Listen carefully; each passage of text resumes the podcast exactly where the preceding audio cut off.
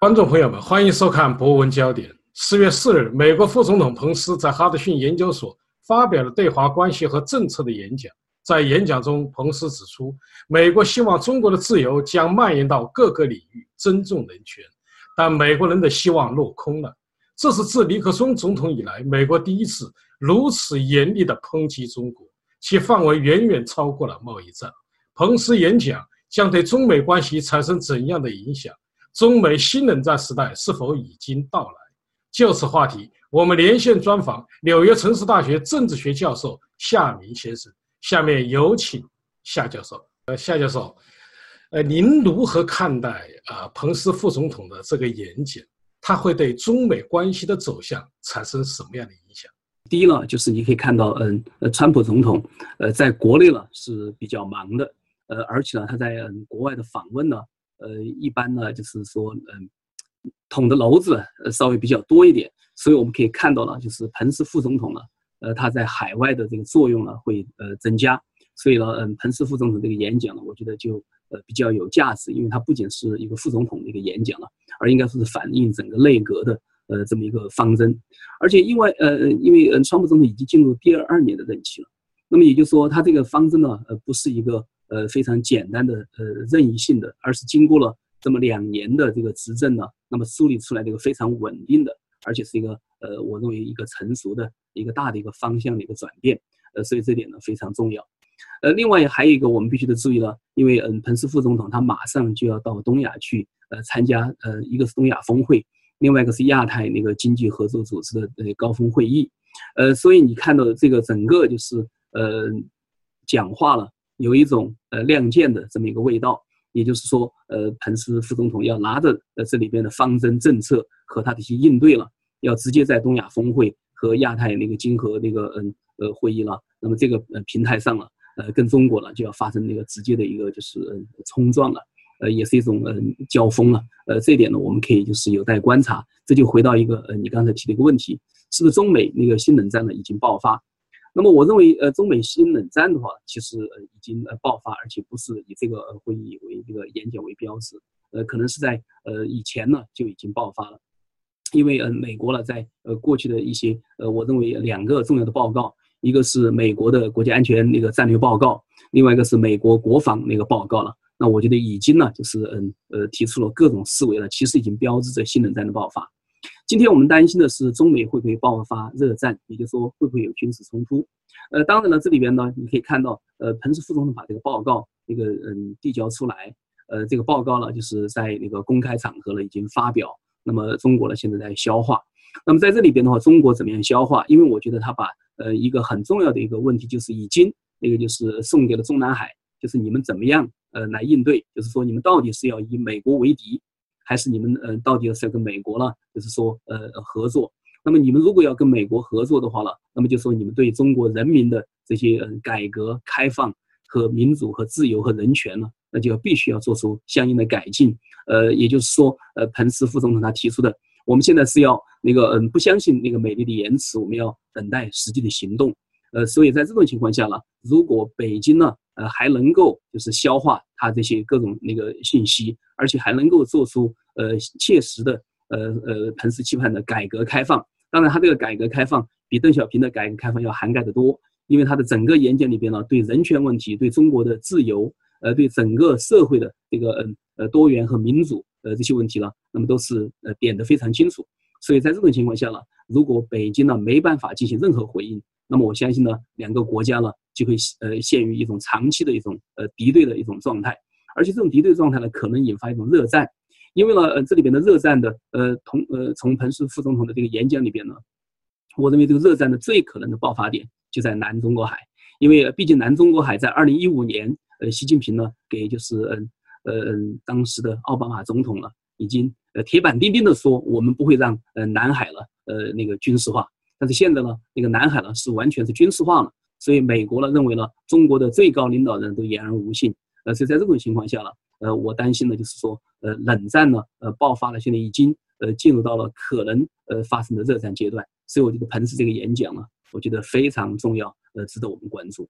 呃，夏教授，您刚才提到了热战，啊，这个目前我看还视频人士一般，我们都还局限在冷战的范围。但是我觉得您说的非常有道理，因为中国中美关系现在实际上已经非常危险了。那么我也注意到彭斯副总统一个演讲啊，说对中国感到失望，说他美国重建了一个中国，但是中国似乎跟美国渐行渐远。为什么彭斯会说？呃，对中国失望，您能否回顾一下中美关系这种交往的历史呢？对，呃，首先呢，呃，我认为呢，就是美国跟中国呢，那么现在在这个对话过程中，呃，有一个呃观点呢，或者我认为是一个误区了，呃，我看到，但是我不会去那个采纳的，那么就是一种完全是一种民族主义的一种国家利益观呢，那么这种误区，因为我觉得像我们作为一个就是政治学研究者。呃，甚至呢就说我们是嗯那个华裔美国人，那么当然我们就是在看问题的时候，呃就不能够仅仅以就是哪一个国家的利益了完全站边，因为我们的那个着眼点呢，当然是要就是两方的那个互赢了。那么两方互赢到底什么叫两方互赢？呃，当然我觉得呃作为美国的呃价值观很清楚，就是生命、呃自由和追求幸福的权利。那么中国人是不是也需要呃生命的尊严？呃需要更多的自由？呃，需要有能够就是去追求幸福的权利，当然也是，所以我觉得这里边呢有普世价值，所以呢，我认为呢，就是说，呃，如果中国呢要真正的跟美国一个嗯呃合作，那么当然要呃至少要呃走上这么一些呃基本的正常的轨道，就是要给中国人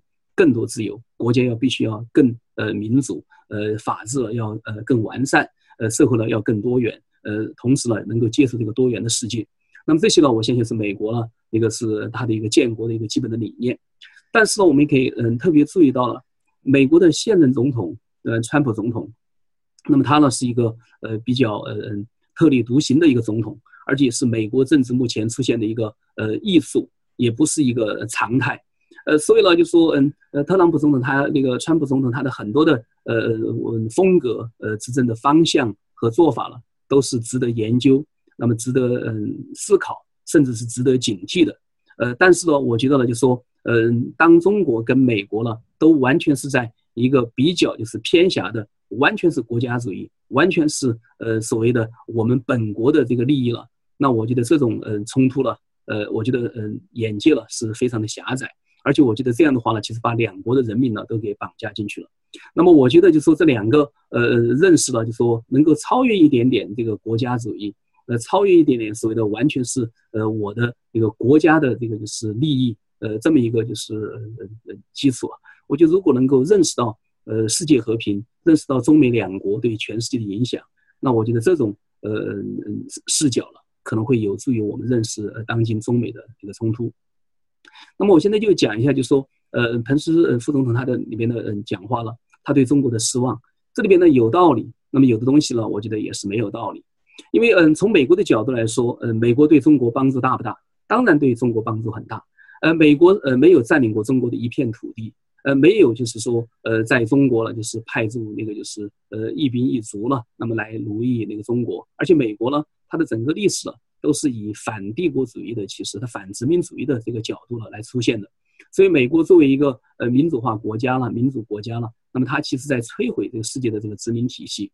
那么当然，美国那个就是在过去一百多年，呃，他在给中国的交往中，他对中国有文化上的欣赏，呃，有对中国的这个就是呃带来这种，无论是以呃圣经的传播带来呃基督教，还是以呃文化的传播，要要想带来西方的文明或者商业的扩张，要想让中国纳入世界的呃商业体系，甚至在政治上呃对中国的某些扶持，比如说你可以看到呃在二战中。那么支持中国作为大国了，那个加入到雅尔塔的那个最后的那个呃呃整个框架中，也就是联合国的呃这么一个常任理事国这个大国地位，呃所以你可以看到了美国呢对中国了，它当然是有很多的帮助的。那么尤其是我们也看到在嗯呃邓小平的改革开放以后，呃美国呢当然是非常呃那个激动也是非常热情的来参与中国的改革开放，因为呃中国的改革开放很大的程度上。和邓小平呃当时访问美国，看到了美国的现代化，尤其我们都知道非常有名的就在呃休斯顿的航天中心，那么邓小平还专门去那个嗯乘坐了这个就是呃宇航员培训的这个呃模拟这个就是仪等等，呃，所以呢，你可以看到，嗯，中美关系的突破，呃，七九年中美关系的建交，呃，给美国呢那个就是带来了某种就是呃嗯嗯嗯希望，认为中国了，呃，会朝着一个更自由的、更民主的，呃呃更那个就是尊重美国利益的方向走，呃，尤其是你可以看到，呃，里根尽管呃他是非常那个有很强烈的那个反华的色彩，但是他那个当上总统以后呢，其实在他的一个任期内呢，中美关系的其实突破是最大的。呃，也就是说，呃，我记得一九八四年正好我还在复旦大学，呃，当时读书了，呃，当时里根呢，呃，到我们学校来做演讲，呃，就是把就是中美关系提高的一个很深的高度，而且中美留学生留学呢，也从里根呢那个时候开始了，呃，公派留学了，呃，这些交换学生呢就大规模的出现，所以你可以看到呢，美国呢在中国的这个呃改革开放过程中呢，呃，给予了很多的帮助，也有很多的期盼，嗯，甚至在一九八九年，呃，六四。呃，这个就是发生以后，你也可以看到，美国尽管进行了某些制裁，但是呢，呃，布什总统这老布什，那么也是呃非常呃重视中美关系，不想让中美关系呢陷入到一个呃深层的危机，所以他当时派了总统特使到北京，要去那个修复这种呃危机了，那个破坏了，那么然后能够让中美呢之间呃关系稳定下来。所以你看到了，在嗯许多的重大的事件中，那么以后呢，在呃呃，世界贸易组织接纳中国的这个过程中，呃，美国呢也都那个嗯采取一些就是积极的措施了，认为中国如果能够呃接受世界贸易体系的规范，能够把自己国内的一个呃法律体系呢，能够跟世界贸易那个组织体系呢能够进行呃接轨的话，那么美国当然就认为这是中国的一个非常大的进步，而且这对美国对世界了，那么都是有好处的。所以你可以看到，在这几个关键的时刻呢，美国其实呢。都是帮了那个中国，那么都期盼中国了能够就是呃融入到世界文明的这个体系中去。但是呢，你可以看到了中国呢，呃，在拿到这些就是利好以后，呃，中国呢有一种呃，我觉得有一种就是呃 abuse，就是滥用这种呃特权或者滥用这种机会。那么嗯，基本上呢就是有一种以小人的方式了，那么对待君子了，那么把就是美国呢做成一个好像嗯，反正我可以欺你，好像我可以骗你。就是坑蒙拐骗的东西呢，那么全都那个用起来。那么在美国这个国家呢，有一点是你可以看到，美国呢是一个嗯嗯后下手为强的一个国家，所以它总归呢很多事情都是呃往往别人去挑战他，别人打了他，或者别人就是让他忍无可忍了，那么他去还击。那这个美国它不是一个就是说呃老是自己要去侵占别国土地，要去殖民，呃要去那个呃教化呃其他国家的国家。所以在这种情况下呢，我觉得。呃，美国呢，他失望了，当然是有这个就是理由的。但是有一点呢，我想那个呃呃指出了，你可以看到彭斯的这个演讲里边，当然我觉得对中国那个呃人民来说，呃有一点呃是也是不公平的，呃因为呃中国的过去的四十年的经济的发展，呃主要的因素呃当然是呃中国人的那么自己的刻刻苦努力勤奋，这既不是中国共产党的功劳，那么也不是美国的功劳。那么，而是就是中国人呢，就在过去的四十年呢，呃，中国共产党放弃了对中国人创造性的这个呃压榨和束缚。那么，中国共产党呢，那么变得一个少干预中国人的创造性的时候，呃，中国共产党只要它不是成为一个就是负面的因素了，中国人的创造性呢，其实就表现出来了。那么，在这种情况下呢，当中国共产党要把中国的经济奇迹全部列为那个那个己有，呃，那个贪天之功为己有，认为全是中国共产党的领导。那么中国共产党的好像伪光正的结果了，那我觉得这是呃非常那个就是荒谬的。同样的，呃，如果像那个呃呃，川普总统说，呃，过去二十五年我们呃重建了中国，那我也觉得这是呃呃过度那个夸大的，因为毕竟中国这么大一个国家，美国如果要管好自己三亿人，恐怕都比较困难。美国怎么可能就是管好中国的还十三亿人，要重建一个中国？或者就说要让中国的整个经济的奇迹呢，好像主要原因是归功于美国，显然这是荒谬的。那么所以呢，我认为呢，就说从这个演讲里面也看得很清楚，对于中国人来说呢，就是说呃，必须要认识到自己的主体呃的价值、主体的意识和主体的利益。因为中国的十三亿人谁也救不了中国人，那么必须要中国人要自救。无论是经济上，中国人要打拼，中国人要有创造力；呃，无论在政治上，呃，获得自由要民主。那么其他的国家，那么只是一个外呃在的因素，可以给中国的经济发展提供某些那呃环境的帮助，或者能够那个呃就是成人之美能够锦上添花。但是如果中国人那么自己不把经济那个呃放到一个重要的议事日程，那么不具有创造力，那么不去那个就是拼打的话呢，那么全世界再好再好的呃外在环境，那么也会让中国不可能发展。就像海地一样的，海地就在美国美国门口，为什么海地没办法发展起来？为什么多米尼加共和国这些国家，那么就永远在贫困之中？那么所以呢，我觉得中国人的内在的呃过去的四十年呢，表现出的内在的创造力了。那我觉得这一点呢，是应该使得所有的中国人都有信心了，就说我们还是有呃创造力的，我们是有想象力的，我们能够改变呃中国人自己的这个呃身份的。呃，另外的话就是政治上，那么美国是一个呃非常那个支持自由和民主的一个国家。但是中国人呢，就呃也不能就是说好像呃因为有彭斯这种演讲，呃因为我看到有些人呢就觉得好像哎呀彭斯这个演讲就从此就给中国民主化带来希望了，那么从此中共就怎么样了怎么样了等等，那我觉得呢这种就是呃完全靠外因呢来改变十三亿人命运的这种想法了，那我觉得也是非常天真幼稚的。所以呢，当然对这个嗯演讲，那么我觉得是非常重要，而且对中国的未来的民主化的发展呢，呃确确实实提供了非常好的外因。这和以前的民主党的几届政府相比了，那么我觉得是完全是不一样的。这点是我嗯作为那个就是一个那个推动中国民主的这么一个人士的话了，那我是感觉到非常的一个就是欣喜的。呃，但是另一方面呢，那我觉得呃作为呃一个美国公民，但是同时呢，我觉得又作为一个华人，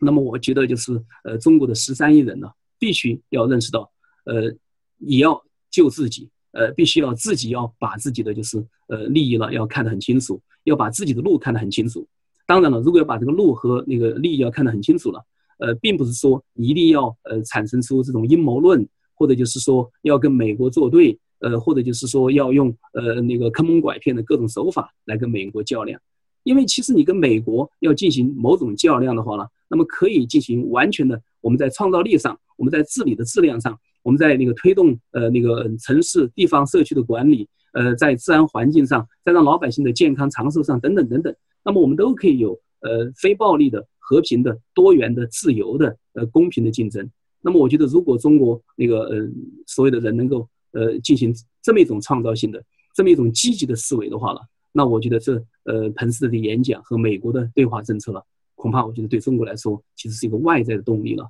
可能会让中国呢，那个就是走向一个更好的方向。但是如果中国现在就是说一再强调阴谋论，那么一再又以就是自己的那个狭隘的民族主义情绪了，来那个跟美国的呃那个呃呃，尤其是特朗普主义了，那么进行就针尖对麦呃芒的这种一种呃嗯呃死缠烂打的话呢，那我觉得伤害的就不仅是中国人。呃，而且我也觉得也会伤害美国的利益，而且也会伤害世界的利益。所以这就是为什么我对那个彭斯副总的演讲，我觉得我有看到了乐观的、看到了希望的、看到了欣喜的地方。但是我觉得呢，呃，大家的解读了，那么也不要就是进入到误区，呃，反而呢给这个世界呢带来更多的一个灾难。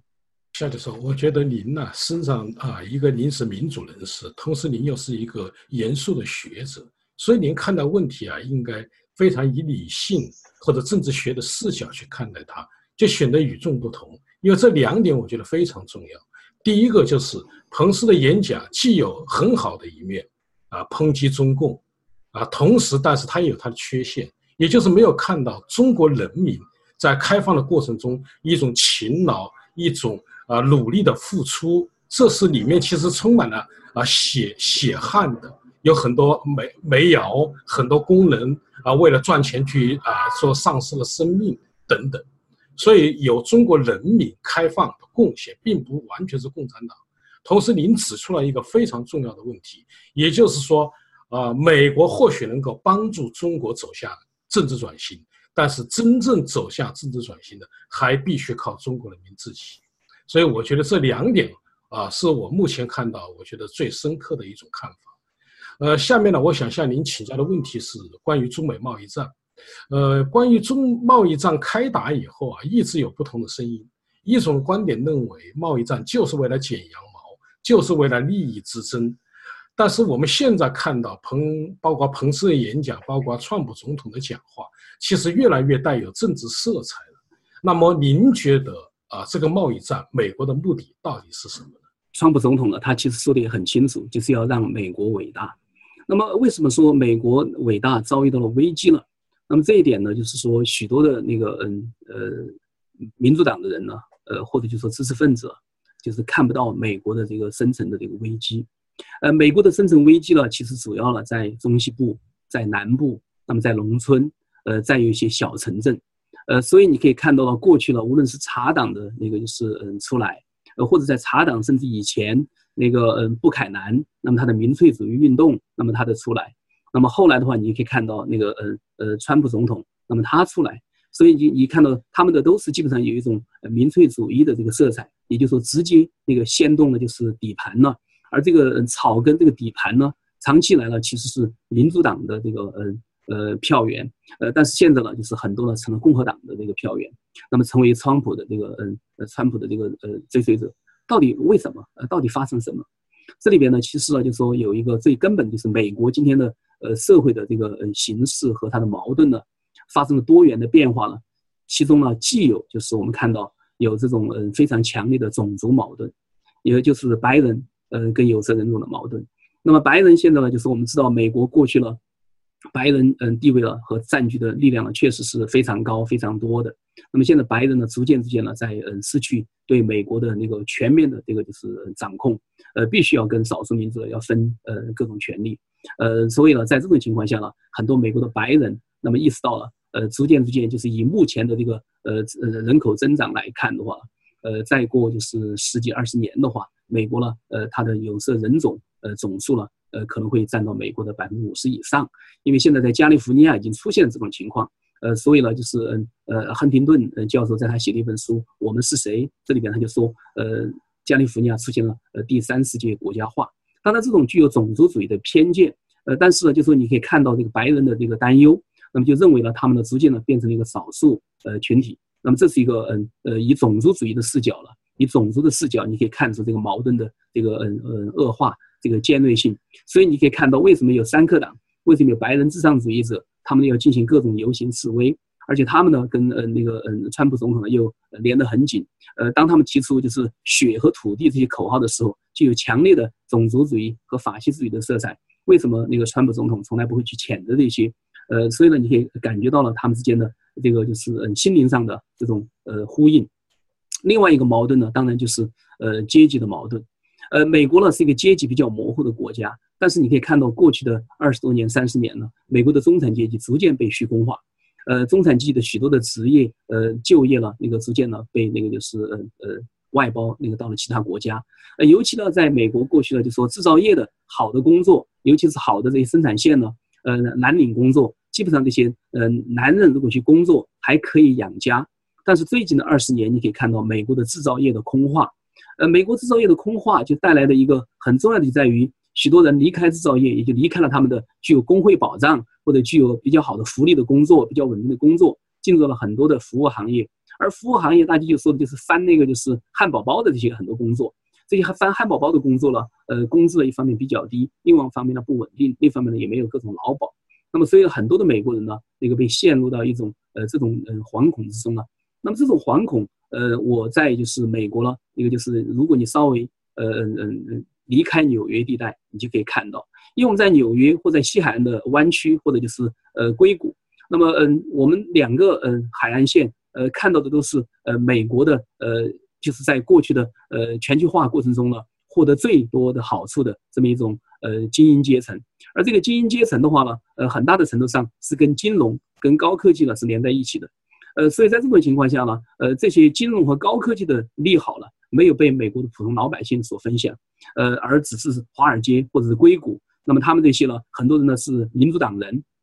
比如说就像呃什么呃 Zuckerberg 这些，或者就是呃高盛公司，呃很多了，他们其实很多都是呃民主党的那个就是支持者。但是呢，呃他们的这个民主党人呢，呃就是呃人们说的是一种呃日本生鱼片的 sushi 这个 Democrats。呃，现在有个新的说法叫 limousine Democrats，就是豪华那个就是加长呃客车的这个民主党人，他们对美国的呃中下层的人的挣扎了，我觉得是没有把它给看得太那个清楚，呃，所以在这种情况下，呃，那个嗯，川普总统他在竞选的时候，他作为他的一个呃从呃比较就是呃底层的视角呢，他在看这些问题，因为他毕竟是搞房屋开发的，他毕竟呢是把很多贫民窟呢变成了商业的房子去卖的，他毕竟制造很多就业了。包括让很多的非法的移民呢来那个给他打工的，所以呢，他能够看到了这些工作了那个重要性，呃，而且呢，一个砖一个瓦的呢，能够建设这个美国的重要性。所以呢，他看到美国的很多的这些家庭，尤其是白人男人，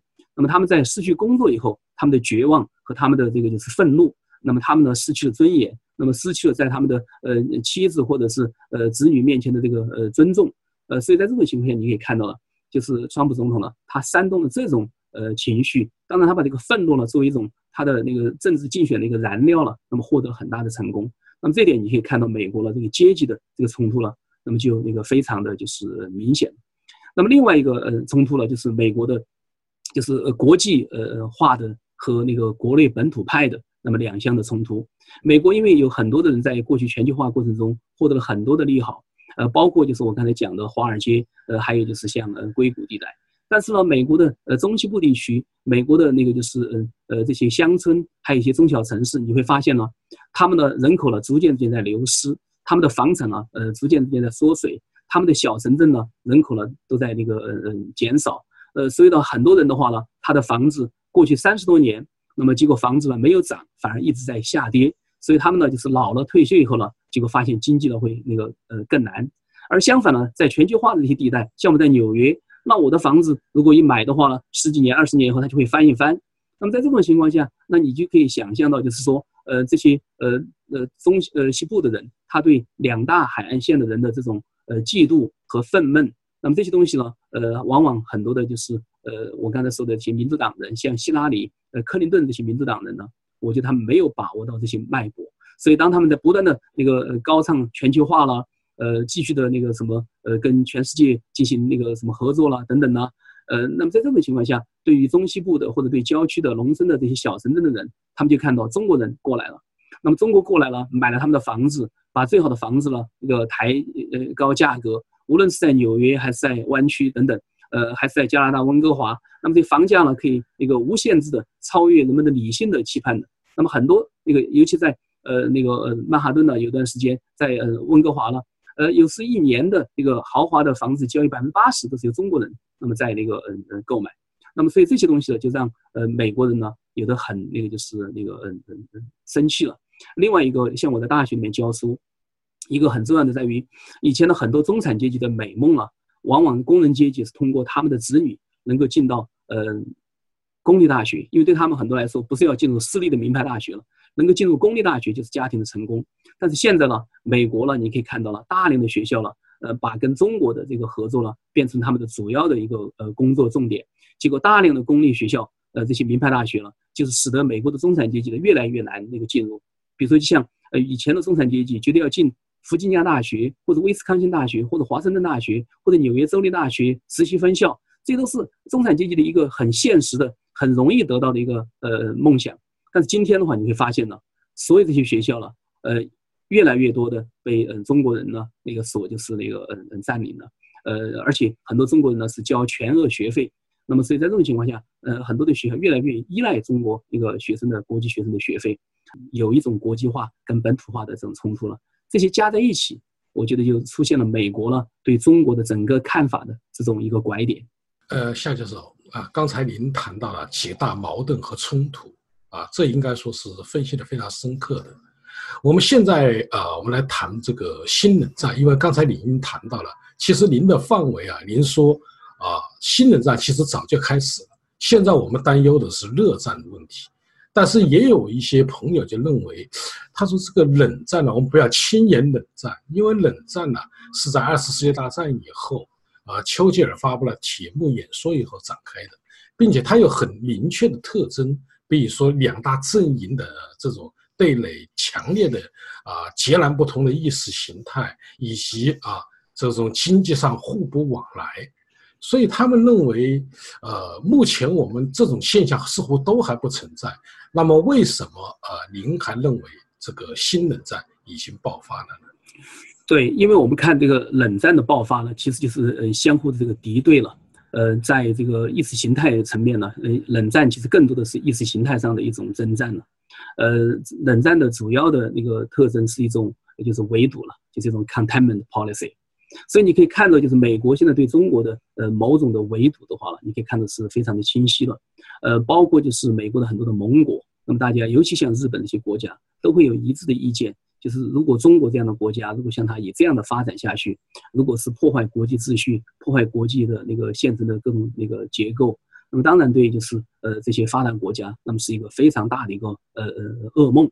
呃，所以你可以看到了，呃，无论那个呃呃，川普总统他在进行的各种战略，呃和就是贸易的这种那个全球的安排过程中，当然都有针对第三国或者说非民主的、非自由化的、非市场经济的第三国。那么当然就是，呃，这个乌间呃房子中间的这个谁也没有谈的这个大象，那么他就在这个房子中间，但是大家谁都没有说他，但是谁都知道就是这个大象。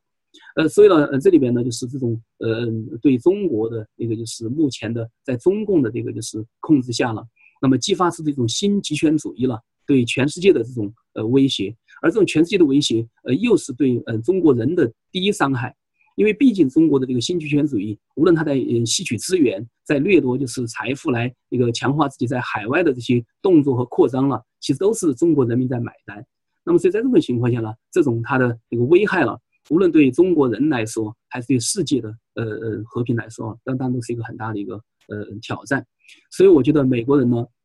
那么他的那个就是呃对中国的呃，尤其是我刚才讲的两个呃报告，那个呃国家安全战略报告和国防报告，那么对中国呢就是一个非常清楚的，就是一个就是意识形态上的，呃思想上的，呃在那个战略上呢进行围堵了，战略挑战者。那么这个就是非常明显。为什么我认为他可能会走向？呃，热战呢，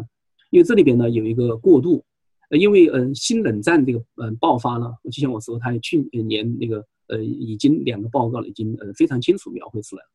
呃，他可能会呃中间有个过渡，这个过渡了，你如果注注意彭斯的这个演讲里边就讲得很清楚，其实就是一个呃货币和那个金融战争，你看到那个嗯彭斯讲得很清楚，针对中国的一带一路，那么美国呢会带他的这个金融发展的各种计划。来促进就是亚洲国家，呃，找到另外一种那个就是发展的模式。所以呢，你可以看到呢，就是美国呢现在已经做好了一个呃根本的一个在金融上了，呃，通过美元，通过美国经济的方式，那么在东亚高峰会议，在呃呃亚太那个经济合作会议上，那么就是要把美国的这个金融的这些一系列的利好，呃和美国的呃另外一条道路，要把许多那个加入到中国阵营或者是加入到一带一路的国家。要把它给引引诱走，或者要提高，呃，提供出一种那个新的一个模式。所以你可以看到，当中国今天的经济了和金融了已经变得的很大的这个就是矛盾的时候，那么美国现在直接把这个一个新的一场的一个金融的一个计划，呃，直接就是投放在呃东亚国家、中国的周边国家，那么直接通过金融的方式，呃，来那个打造呃亚太的这个和平区域。那么我认为对中国的经济了。和对中国的就是未来的经济走向了，那么都会产生了非常不利的影响。而美国因为它掌握的就是嗯金融的那个优势，呃，美国有一种金融的霸权的这么一个就是地位，而且美国呢，它在全世界呢，呃，跟其他盟国呢，也能够控制全世界的金融，尤其是银行业，呃，也能够控制世界的这些呃主要的能源和贸易和航线等等。那么所以呢，它跟中国就是如果产生呃这么一个冲突的话呢？那我认为，最后中国会逐渐那个呃政府会感觉到，它在许多的地方啊都是呃呃越来越难做事情了，或它的空间越来越小，或它的资源越来越少，或者它的就是说投下去资源回报越来越低，那么甚至会呃成为负的一种回报。呃，因为美国的很多做法可能会把中国想期盼的那个正面的回报呢，可能把它全部给消解。那么在这种情况下呢，我相信对中国的那个就是经济。和中国的那个各种战略、那个呃外交啊，那中国政府呢都会感觉到是一种呃极大的受挫。那么，但是中国政府呢，今天你可以看到，那么它的政权呢其实是非常的脆弱的。它的脆弱就在于，那么它面临着国内的各种矛盾，那么它的政权的合法性呢，那么又没有办法得到保障。过去呢是由它的经济的呃高速成长来保障的，而今天的高速成长已经变成了记忆了。那么中国的经济呢已经出现了各种的危机了。那么在这种情况下呢，那么他如何能够维持他的政权？恐怕他就必须要靠枪枪杆子。那么这个枪杆子无非就是两个方面，一个对国内加紧镇压，这他已经做了。所以无论是枪杆子还是刀把子，那么他都在用，而且用的非常频繁，而且已经把新疆、呃，把西藏这些完全变成一个军事化的一个管理的一个控制区了。那么呃，另外一方面呢，他可能呢就会对外了，那么就是呃炫耀他的这个军力。呃，或者就是那个激发起一种民族主义的情绪，那么让老百姓呢生活在就像乔治奥威尔在一九八四讲的一种永远的不断的战争状态那个状况下，让他们呢有一种恐惧感，那么激发他们的爱国那个情绪了，能够呃团结在老大哥的周围。那么这个习近平呢是可能会做的。那么如果习近平这样做的话呢，他有三个那个军事的地区的选择，一个是北朝鲜，呃，他可能呢会跟美国来一个作对。但是北朝鲜因为南韩跟北韩他们的相互的这个就是呃自主性的外交，那使得那个朝鲜半岛啊被中国呢完全呃管控和利用的可能性就越来越小，空间也越来越小。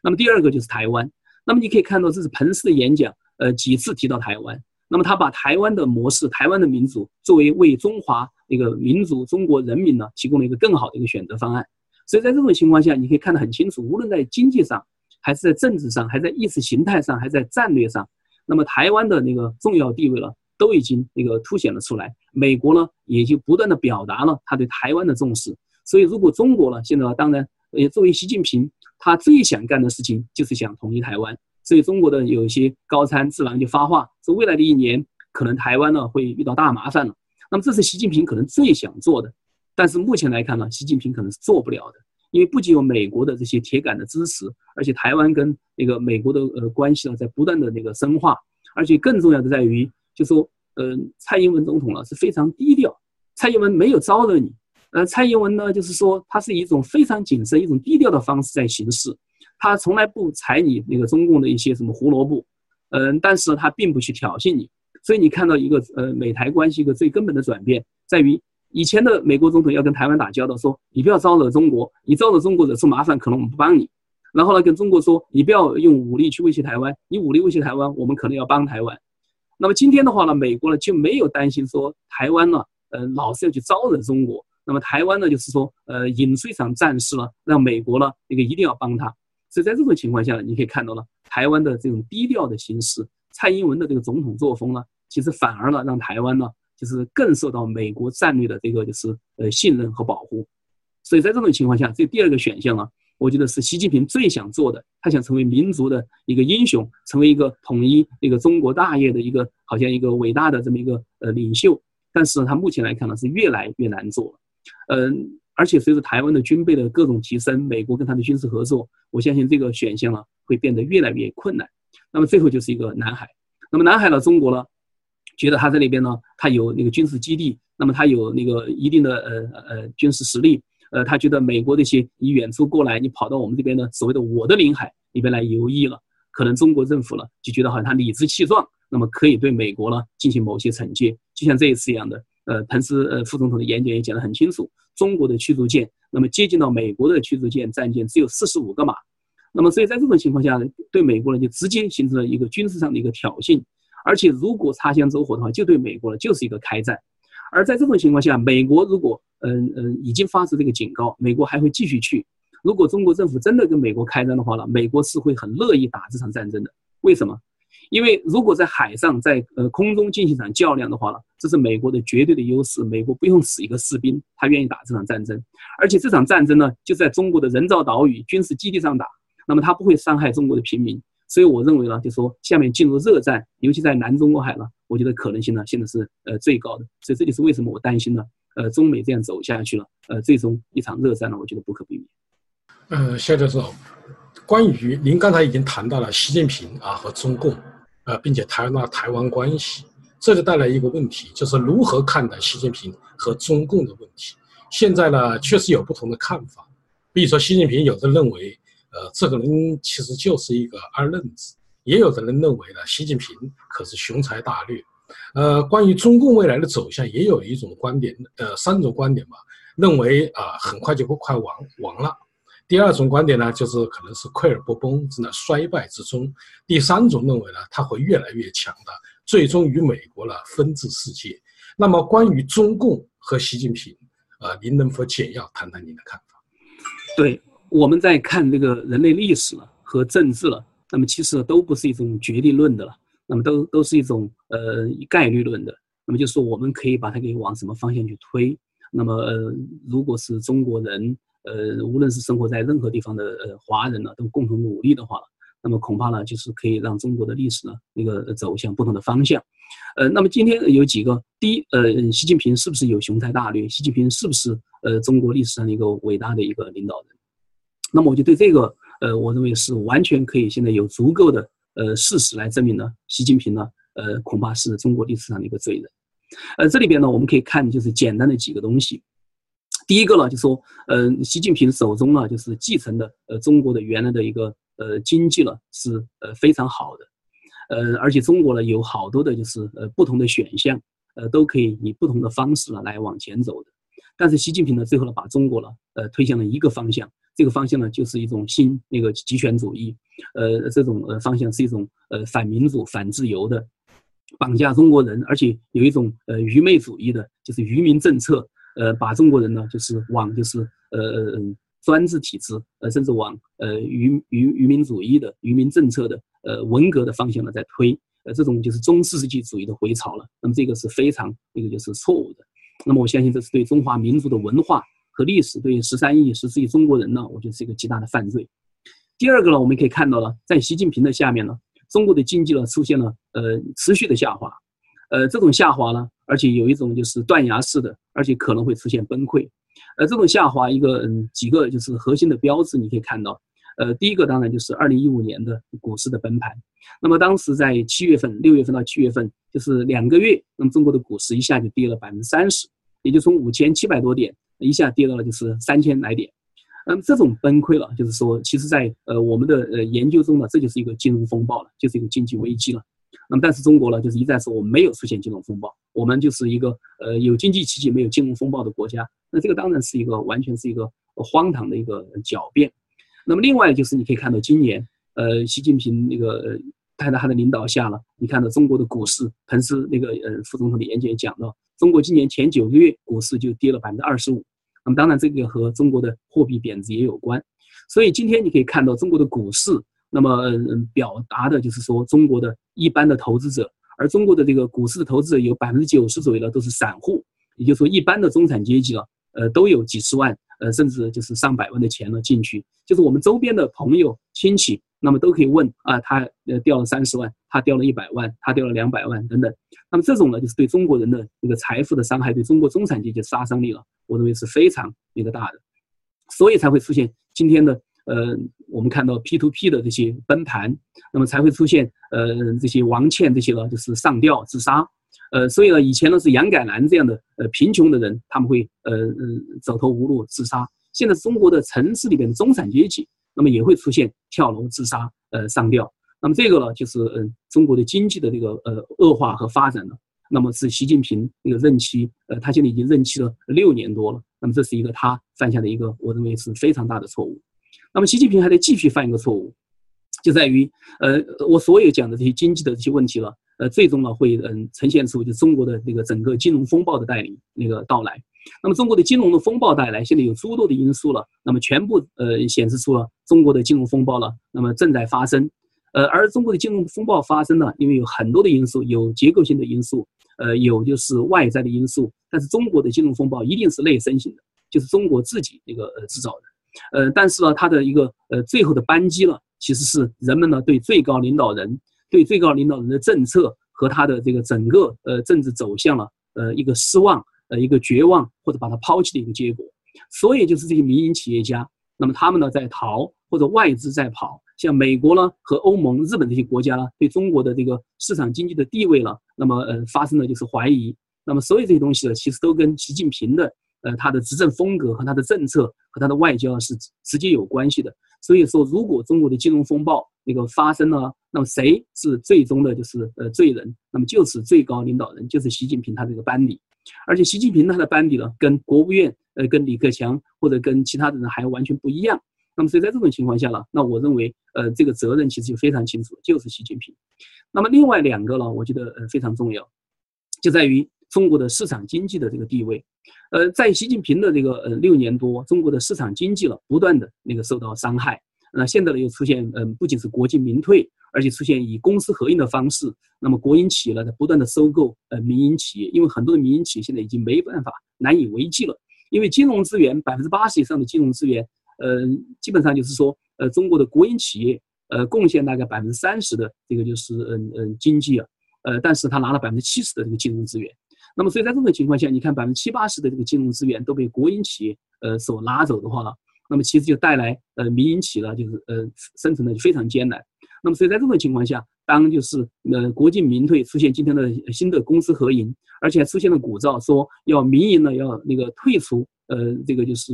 呃经济退场论，呃因为它已经完成了呃帮助国营企业成长的一个历史任务。那么所以你可以看到中国的呃过去的四十年出现的这种呃市场经济的一个雏形呢，它不仅没有完全呃完成呃成熟的市场经济的转变。呃，相反呢，它在破坏过去的市场经济打下的一些基础，所以更多的回归到那个统治经济了。那么这一点是在习近平的任期之内发生的。那么我认为这是一个很大的一个就是呃错误。呃，另外一个就是关于法治，因为你是呃一个律师，呃你也看得很清楚，就是二零一五年那个就是金融呃呃那个危机发生以后，中国的股市崩盘以后，那你会发现，呃，去收拾场面的是什么？就是破坏法治。就是公安部派了一个副部长进驻到证券委员会里边，然后就要去呃抓这种那个就是呃所谓的金融犯罪的呃或者是说呃金融政变的这些组织者或者呃始作俑者等等，所以你可以看到他可以在那个就是嗯呃那个就是七零九这个呃律师大逮捕中，近三百位的就是律师呃和他们的律师事务所被查封或他们被失踪，呃今天呢我们还看到有好多的那个就是律师他们失踪以后了，我们都不知道他们现在在哪儿，死活在哪儿我们都不知道。呃，所以呢，在这种情况下，像王全璋，呃，像就是屠夫等等，所以在这种情况下，你可以看到，习近平呢又把中国，呃，刚刚出现的一点点法治了，那么全部就给破坏了。所以，作为一个这么一个领导人，一下把中国过去的三十年、四十年，呃，经过中共的几代的领导人，呃，付出的代价，那么通过各种就是较量或者是磨合，那么把它给呃建立的这些制度了，到了习近平的手中了，通通的把它给就是呃毁掉了。所以，我们刚才看到这么多东西被毁，难道习近平呃不会那个成为中国历史上的一个罪人吗？怎么能够认为习近平是一个有理想的、有能力的，会把中国引向到一个更好的一个好像新耶路撒冷的这么一个领袖呢？所以，我觉得这一点呢，我觉得是呃非常清楚。那么最后就是说，嗯，中国到底是会突然就会崩溃，呃，还是中国呢会嗯溃而不崩，还会延展那么二十年？那么当然两种可能性都有。呃，因为呢，就是中国呢，它作为一个复杂的体系了，呃，通过就是复杂理论，你如果看就是这个呃复杂的那个理论呢，呃，这里边有一个呃很重要的在于它的不确定性，呃，就像苏联一样的。那么苏联那个崩溃，我们在八七年、八八年，我们认认识到苏联很快在呃九零年就会完全消失吗？我们那也不会认识吧？我我想我们当时也会认为就是呃戈尔巴乔夫恐怕苏联共产党还会继续统治下去吧。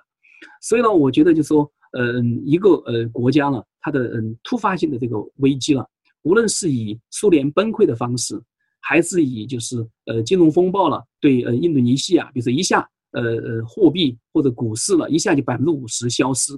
那么这些东西呢，都可能带来这个呃社会的这个就是呃呃呃破灭，呃或者是政权的崩溃。那么，所以中国有没有可能发生这些事情？有没有发生像苏联这样的呃政权的呃甚至国家的一个崩溃？当然也有可能。那么有没有可能发生像呃印度尼西亚的这样的整个经济的崩溃？那么带来这个就是政权的崩溃？那么我认为呢也有可能。那么这个事情会什么时候发生？那么中国呢，就是说它现在已经有各种的条件呢，已经具备了就是苏联当时崩溃的呃各种原因，也具备了就是说印度尼西亚崩溃的各种原因。那么，所以在这种情况下，就是中国了。如果明天、后天、明年、后年，如果出现这种呃苏联式的崩溃和印度尼西亚式的崩溃，那我认为呢，呃，不应该说是呃嗯嗯出乎我们的意料的，是完全有可能的。那么，当然有没有可能中国共产党继续混下去？当然有可能继续混下去了。中国的呃嗯专制王朝，那么已经统治了就是两千多年，呃三千年或者说五千年的历史，那么一直是专制王朝。那么中国共产党是不是还可以那个混下去？那么从理论上来说是有可能混下去的，但是呢，中国共产党要混下去，它有两个前提条件。那么一个呢，就是什么呢？就是呃，中国人呢会接受这种呃中国共产党啊这种呃统治，而且在经济了不断的被破坏，呃，人们的这个呃物质利益追求，呃，这是共产党他们以前许诺的东西呢，都逐渐被那个就是呃消失掉，呃，甚至被剥夺掉。呃，甚至呢，就说让中国人呢进入一个新的一轮呃贫穷了。那么这种新的一轮贫穷打击的直接对象，第一就是城市中产阶级。那么如果中国的城市中产阶级，那么中国的人已经做好了要吃吃一年草的准备，那么再去吃观音土的话呢，那我觉得当然这个政权不会崩溃了，因为三年自然灾害有三千多万、四千万的人饿死，那么中国人也都没有造反，那我觉得这就是中国人的命数。那么所以就是问，就说中国人愿不愿意，就说吃一年草或者吃三年的观音土？那么这样的话呢，就说呃呃呃，愿意这样就是活下去，呃，这种就是连牲口都不如的生活，中国人愿不愿意接受？那如果中国人愿意都接受，大家都愿意接受的话呢，那我觉得这就是呃中国人的问题，就中国文化呃中国整个历史的问题。那么这一点的话呢，那我觉得呃恐怕我们就只有就是接受呃历史的这个悲哀吧。但是另一方面呢，呃，当然也决定于就是呃我们在海外呃包括这个国际的呃环境和力量呢。那么对中国的这个帮助，那么多大的程度上，我们能够就是看到，就是中国目前在走入的陷阱，呃，中国人呃即将那个遇到的各种困难，呃，或者就说我们怎么样能够指出了那个中国有更好的一种生活方式，有更好的一种治理方式，有更好的一种就是选择。那么，如果我们能够做很多的工作，那么中国的就是国内也有追求民主自由的，因为毕竟八九年我们在中国，那么我们是那个就是呃流了血，呃是流了汗，那么是绝了食，是那个奋斗呐喊过，那么这种人还有，那么八十年代的那个经过就是启蒙的呃这么一批呃人呢，正好是中国的今天的中坚力量。那么如果在这种呃呃互动的情况下，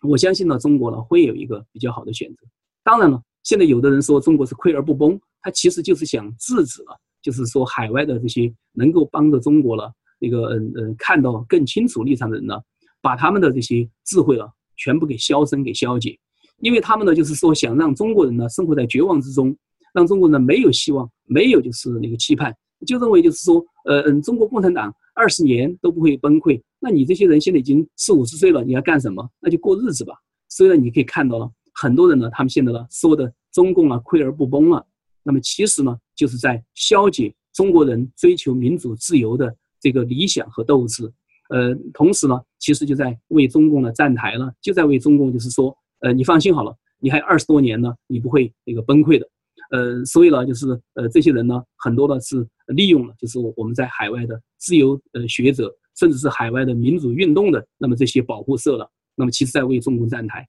所以我觉得这就是呃特别的阴险，而且特别的呃具有破坏性。当然了，如果所有的中国人没有智慧看清楚这种呃阴险和这种就是那个为中共那个呃呃作为呃新四军或者八路军，因为他们已经超越了第五纵队了。那么，在这种情况下呢，那如果中国人没有智慧，呃没有理性的话呢，那我觉得这也是中国人的那个定数了。那么，在这种情况下呢，那我觉得呃我们也就只有接受历史了。嗯，肖教授，您的分析对于习近平和呃中共未来，我觉得都是非常客观的。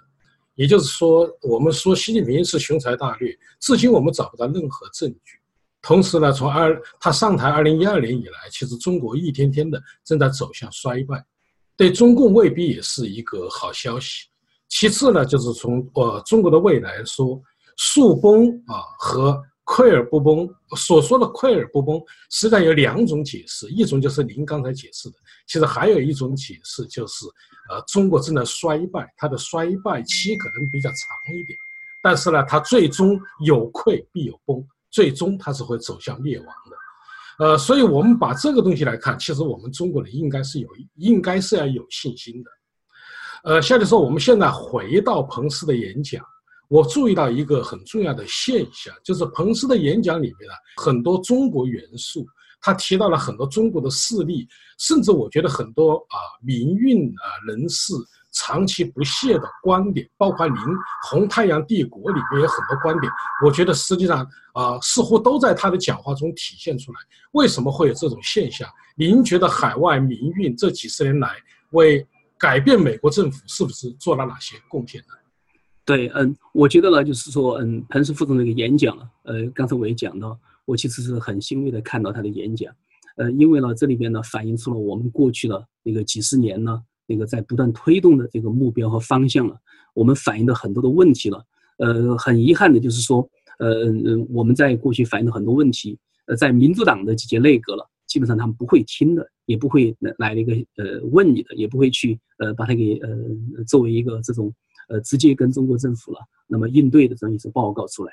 呃，所以在这种情况下呢，呃，根据我自身的那个个人的经历的话，呃，两次就是说，呃，找我那个对重大的报告进行咨询的都是共和党政府，都是共和党的那个就是呃高官呢，呃，所以在这种情况下，就说我就会感觉到了，就说我的影响，呃，至少的话呢，呃，恐怕给共和党的影响呢，那么要大一些。呃，当然呢，就是说对民主党的话呢，那么我觉得我在威尔逊中心工作了，因为威尔逊中心是一个民主党的一个很大的一个呃思想库了。那么可能在那儿呢，那对民主党呢有一些影响，呃，但是我觉得总的来说，呃，我觉得共和党呢，呃，对呃中国的一个就是各种的，尤其是呃涉及到民主自由，呃，因为如果我们读彭斯的报告里边呢，有几大的议题都是过去民主党呢不愿意提的。那么首先是三 T 了，那么当然一个是贸易 trade，一个是西藏 Tibet，呃，一个是台湾，那么当然还有其他的，你看到基督教的这个信仰团体遭受迫害，那么西藏的那个藏人呃自焚。呃，新疆的穆斯林被关押，那么他们遭受各种迫害，呃，然后还有就是，嗯，地下教会的团体，圣经被烧，呃，十字架被拆，呃，被毁，呃，教堂被烧，另外还还有就是，嗯，中国的就是呃国内的这些嗯知识分子，呃，遭到呃各种的打压，呃，或者就是说，呃，美国呢在国外的渗透，对大学的渗透，对文艺界，对电影界，呃，对就是新闻媒体，对地方政府。呃，对，嗯，就是美国的选举了，呃，各种的渗透，啊，包括大学里边的这个学生学者的这些，呃，呃，这个学生团体或者他们的呃联谊会等等，他们呢在美国扮演的角色，呃，还有像包括像孔子学院等等，呃，还有中央电视台，呃，他们在美国，那么作为呃中国政府的代理人，他们扮演的角色等等等等，那么所有这些东西你可以看到了，呃，这些，嗯，至少从我的那个嗯角度。呃，我认为呢，就说有许多的人呢有重要的贡献，呃，因为我知道，呃，我们在那个就是海外呢，呃，有极大的力量了，其实在推动中国的民主。那么我们可以说了，就是呃，从就是华盛顿了到纽约了，我们都可以看到这些人呢，他们的成就、他们的影子了，在这个报告里面都得到反映。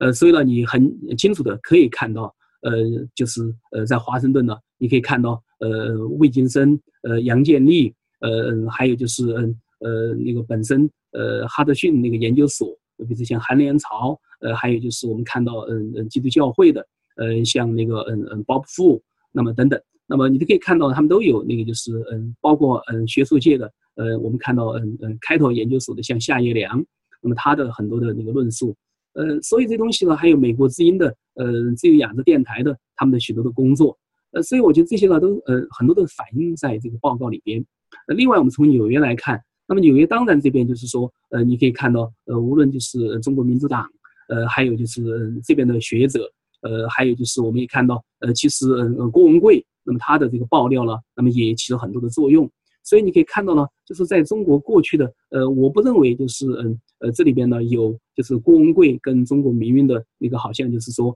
呃，非此即彼的这么一种，就是好像，呃，都是我的功劳，没有你的功劳。呃，所以呢，我觉得，呃，这些里边可以看到，就是过去了，呃，中国的就是各界的，呃呃人物了，呃嗯学者了，呃知识分子了，还有民主运动人士了，还有嗯嗯呃商人呢，还有嗯中国的这些游说的，呃这些各种集团呢，包括那个嗯藏人和维吾尔人呢，那么他们的这些那个呃集团呢，那么都有那个很多的游说，都有很多的这个嗯政治输入。滕彪呢，那个他的人权律师团体了。呃，和他呃所做的工作了，呃，其实也呃可以明显看到产生很大的影响。所以我觉得在这种情况下呢，我觉得第一，我们看到这是中国的就是各界人士啊一种合力的一个结果。那么第二呢，我觉得不必就是呃嗯嗯从自己的单一的角度去否定别人的一个贡献，因为你怎么知道呃联邦调查局呃找了谁跟谁谈了哪一个贡献是呃从那个人来的呢？因为联邦调查局的很多的形式的那个呃模式，不会是说告诉呃我说我在跟谁谈，我呃跟谁拿到了什么这信息。那么所以的话，我们每个人的话，从这份报告里边就会看到，就说这个信息，呃，其实呢就是我当时跟谁谁谁谈的的信息。那但是我并不能就是说否定，呃，那个人呢，可能呢跟这个呃报告呢有关系。所以在这种情况下呢，我认为呢，就这个报告呢是美国那个情报界，呃，尤其是美国联邦调查局。在过去的一个至少半年多的时间，那么进行一个非常细致一个工作，是美国全美了情报系统了那么合作，而且走访和那个询问了很多人，而且另外的话，很多学术报告它的出笼，那么也都是为呃这这份报告了，那么奠定了很多的基础。所以在这种情况下，那么我是认为，呃这份报告了，呃应该说是过去的呃三十年呢，我在美国我看到的最直接的反映了呃民主运动的这个诉求的这么一份报告。所以在这种情况下，我当然觉得这是民主运动的一个一个成就，呃，也是中国人的一个就是努力的一个结果。所以我相信呢，它对中国的民主运动发展呢，应该有积极的影响。观众朋友们，夏明教授认为，彭斯副总统的演讲代表了西方国家对中国的普遍看法，表明西方文明社会已经开始对中共这个红太阳帝国的扩张保持高度的警惕。彭斯的演讲表明了中美关系开始有合作。走向全面的对抗，西方社会对中共觉醒的背后，是夏明教授等众多民主人士几十年的艰辛努力。好，各位观众朋友，今天的节目到此，感谢您的收看，也感谢夏明教授。